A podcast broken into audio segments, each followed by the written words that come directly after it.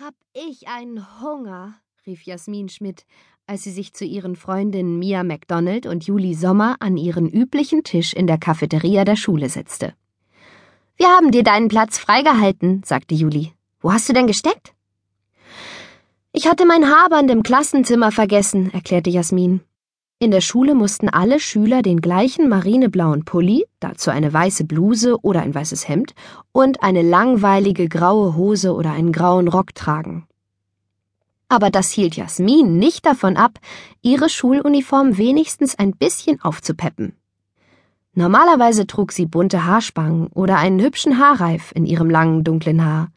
Heute war es ein hellrosa Haarband, das zu ihrer Schultasche passte. Als Jasmin ihre Lunchbox aus der Tasche holte, bemerkte sie ein vertrautes Schimmern. Das Zauberkästchen, flüsterte Jasmin. Was? Mia hätte vor Aufregung beinahe ihr Getränk umgestoßen. Das Zauberkästchen hatte ihnen noch nie während der Schule eine Botschaft geschickt. Das magische Kästchen sah wie jedes andere hübsche hölzerne Schmuckkästchen aus. Es hatte einen gewölbten Deckel, mit einem Spiegel, der von sechs funkelnden Schmucksteinen eingerahmt wurde. Das Holz an den Seiten war mit Schnitzereien von Feen und anderen Zauberwesen verziert. Die drei Freundinnen passten abwechselnd auf das Kästchen auf, aber eigentlich gehörte es König Frohgemut, dem Herrscher über ein fantastisches Reich, das Wunderland.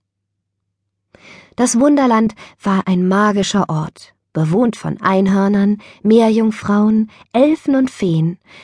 Allerdings gab es dort ein großes Problem. Als König Frohgemut von seinen Untertanen als Herrscher über das Wunderland gewählt worden war und nicht seine fiese Schwester Malfiesa, war diese garstige Frau unglaublich wütend geworden. So wütend, dass sie sechs schreckliche Donnerkeile in die wunderschönsten Orte im Land geschleudert hatte um mit ihrer bösen Magie diese herrlichen Plätze zu verderben und damit jeden so garstig und trübselig zu machen, wie sie selbst es war. König Frohgemut hatte das Zauberkästchen erfunden, um sich Hilfe zu holen. Und tatsächlich hatte er Menschen gefunden, die das Wunderland retten konnten. Jasmin, Juli und Mia die Mädchen hatten dem König und seiner Hofelfe Elfi bereits dabei geholfen, drei der bösartigen Donnerkeile zu zerstören. Jetzt sah es so aus, als würden die Freundinnen gebraucht, um einen weiteren zu finden. Wir müssen das Mittagessen wohl unterbrechen, bis wir zurück sind, sagte Mia. Die Zeit stand still, solange sie im Wunderland waren, also würde auch niemand merken, dass sie verschwunden waren. Wenn sie allerdings mitten in der Cafeteria verschwanden, dann könnte es doch auffallen, und so zogen die Mädchen sich auf die Mädchentoilette zurück. Sie schlossen die Tür einer Kabine hinter sich ab und drängten sich um das Kästchen. Das Rätsel erscheint, flüsterte Juli. Gespannt sahen alle drei zu, wie Worte sich in dem verspiegelten Deckel bildeten. Ein Donnerkeil sorgt hier für Pein, tief im Wasser so klar und rein.